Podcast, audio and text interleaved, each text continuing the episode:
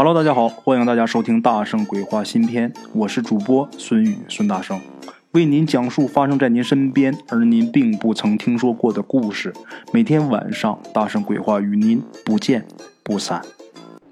Hello，各位鬼友们，大家好，我是孙大圣。今天呢，给大家带来咱们鬼友大哥提供的这么一个故事啊。这哥们儿呢，他是一个红三代，不用问他父亲，那肯定就是红二代了呗。那么说，在他父辈当中啊，吃苦最少的得也说是他们家他小叔。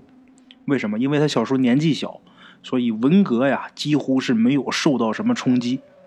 文革刚结束不久，他呢就上了大学，啊，大学毕业以后就分配到河北某县去工作。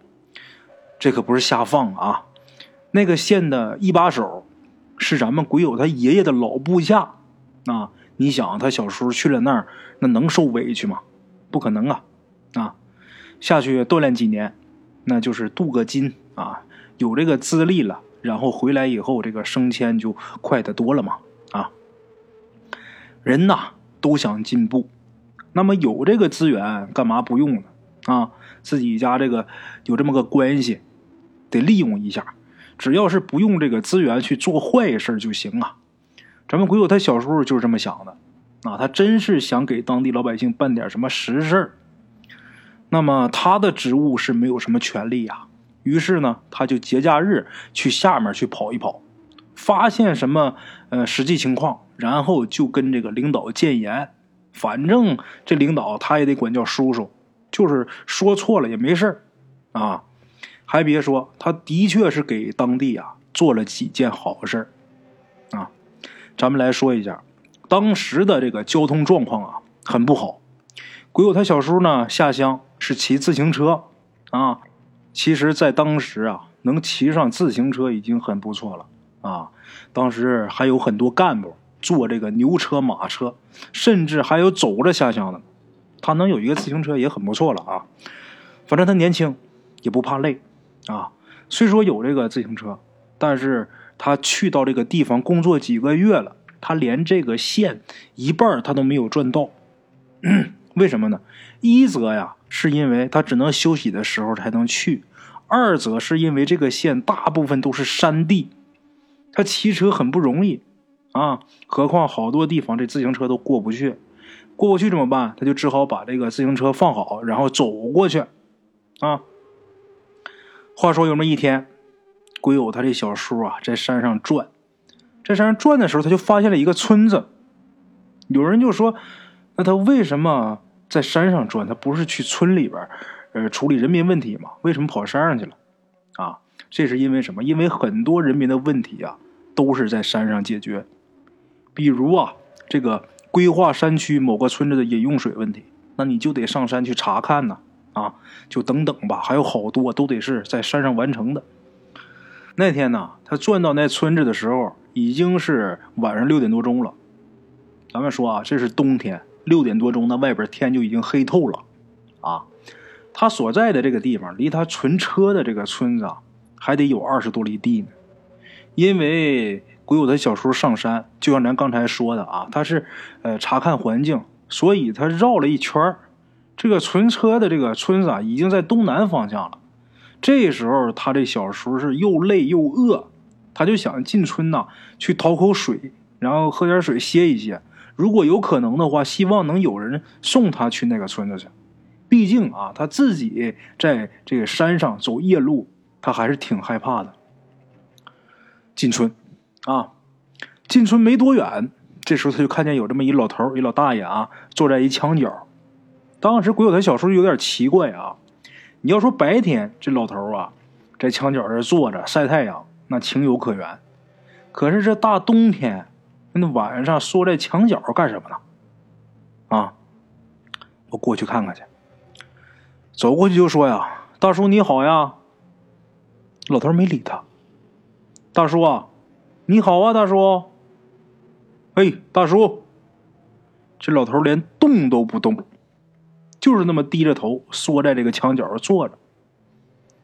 鬼友小叔也怕这老头出什么事啊，又说：“大叔啊，那个我送你回家吧。”这时候这老头啊才有点反应，摇了摇头，啊，鬼友小叔一看呐，哎呀，算了吧，那就让他愿意坐坐着呗，人家肯定是心里有什么烦事呗，他也没再理这老头，继续往前走，走着呢，他就觉得奇怪啊，虽说这个村里边休息的早，但是也不至于早到六点来钟就都睡了吧。今天他们这村子怎么没有一家是亮灯的呢？啊，没有一家这个灯光是亮的。这村子不大，很快呀，他就走到头了。我小时候一想啊，这不行啊，怎么的也得找个人家歇歇呀。于是呢，他掉头又回来了，就硬着头皮啊去敲其中一家的门。啊，没想到这门一敲，伸手这么啪啪啪一打门，这门吱呀呀呀开了。啊，原来这门呢没有插。他进去以后呢，这个院子里边漆黑一片，包括这屋里边啊也挺黑，没人理他。他直接就走到这个堂屋门口。这时候啊，他才发现，借着这个微弱的月光啊，他才发现屋里边这堂屋坐着一个人，啊，就在这个堂屋中间，把鬼友小时候也吓一跳。啊，外边喊两声。没人理他，就轻轻的把这门推开进去了。等走近一看，坐着这也是一个大爷，啊，然后就他跟这大爷说明来意啊，大爷我是哪哪哪来的啊，我想来讨口水歇歇歇歇乏。这大爷没回应，然后他又说一遍，啊，这大爷才说坐。这一听让自己坐下，然后鬼友小叔看旁边有凳子啊。虽然说没有灯光，借着微弱的月光也能看出来，这凳子上上面满是这个尘土。那为了表示有亲和力，他自己就随手啊擦了一把，然后坐下了。坐下之后开始自报家门啊，然后热情洋溢的问大爷有没有什么困难呢？啊，有什么困难您尽管讲，然后啊我能帮忙的我一定帮忙。这大爷呀。就跟刚才在外面看见那位一样，这个鬼友他小叔说这么多，他还是低着头不理他。那你这么热情，拿热脸贴冷屁股，鬼友他小叔就觉得很尴尬啊。那也不能就这么尬聊啊，在这干坐着呀，是吧？找话题吧。问了几遍，就说：“大爷，你们这村里边怎么都不点灯呢？”老爷子不说话，又问一遍。这为啥不点灯啊？大爷，你们村为什么不点灯？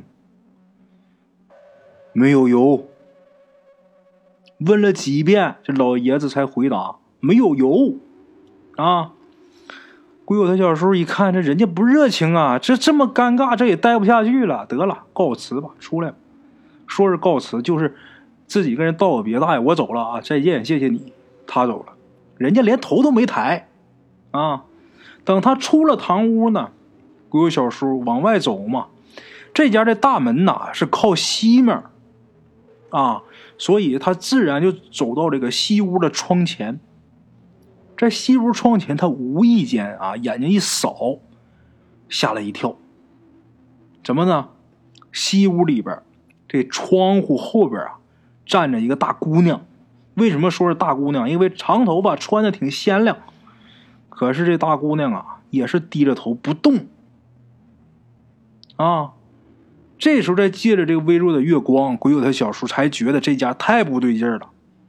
啊，等走出来，赶紧是紧走。又过了三四家，他就伸手去敲门，他想打听一下，呃，刚才去那家的情况，想问问这家知不那家怎么回事呗。结果一敲门，这门还是自己吱呀呀就开了，还是没插门。这时候，鬼友他小叔害怕呀，啊，提心吊胆的往里走。进去之后，果然 这家的堂屋里边也坐着一个老头，还是低头不语。这个时候，他小叔才觉得我可能是撞鬼了，才真的开始害怕。一想到这儿啊，自己浑身发凉，这凉风啊，顺着这个后腰往这后脊梁，这往头皮上窜，啊，一下人就毛了，赶紧是快步退出，然后就往村外跑，啊，跑得很急，自己大口大口喘气的声音听得很清楚。等出村以后啊，他才反应过来，刚才我是碰鬼了吗？难道说这一个村子都是鬼吗？这是一个鬼村吗？这村子太安静了，一点声音没有啊！刚才我进去的时候，我怎么没觉得没觉出来呢？我就愣进，不敢想，越想越害怕啊！走吧，快走！走到快十点的时候，鬼友小叔啊，又走到了一个村子啊。这这村不是他这个存车的那个村子，这是另一个啊。这村他也没来过。还没等他进村呢啊，他就听到这个狗叫声。这一下他就放心了，对嘛？这才应该是正常的村子嘛，是吧？然后啊，叫开一户人家，跟人家说明来意，说借宿。那家人呐，对县里下来的这个干部很热情啊。然后鬼友他小叔也是累坏了，再加上晚上吓这一下子啊，另外一个时间也太晚了，也不好意思多打扰人家。第二天早晨的时候，休息了一夜啊，一夜无话。第二天天光大亮，早晨的时候，他才问人家问啥呢？就问说：“我昨天去的那村子怎么怎么回事？”他跟人一讲，在哪个方向啊？然后借宿这家的男主人呐，眼睛瞪得跟鸡蛋似的，说：“不能啊！你说那地方那……”几十年前，政府就组织搬迁了，那一个人都没有啊！那里面连个耗子都没有啊，哪有人呢？这么一说，把鬼友小叔说的是毛骨悚然的。他确定我就是见鬼了啊！等回县里边汇报，这领导就跟他说：“说我们是唯物主义呀，啊，记住了啊，你就是走错了。”或者是你记错了，可不敢乱说啊！鬼友他小叔不服气，嗯，在县里有这么一个人呢，跟他关系挺好的，这么一朋友，这也是上面派下来锻炼的这么一小伙子。然后这两个人就约好周末去那个村子，啊，两人真的去了，说去真去了啊！等到那儿，把这俩人给吓够呛。为什么？村子也就是一个普通的村子。然而呢，这个村子里边果然是一个人都没有啊！也可以确定能看出来，这个村子不光是现在没人，几十年都不可能有人住的这么个样子，很破败。这会儿是白天呐，他能清晰的看到，在这些破败的人家当中，有这么两家的房门上有手印儿，他自己过去拿自己的手一比，就是他的手印儿，啊。进去，其中一家可以看出来有这么一张凳子，上面这个灰尘呐被人给擦过，那这就是他当天擦的。虽然这会儿上面还有薄薄的一层灰，但是这层层很薄，跟没擦的地方相比，那差太多了，一目了然就能看出，这绝对是擦过啊。鬼谷他小叔啊，明明当时看见对面那个凳子上。坐着一个老头可是现在对面的凳子上布满灰尘呐，绝对没有人坐过的痕迹啊！那上面都挂着蜘蛛网呢，一看那好长时间没人坐了。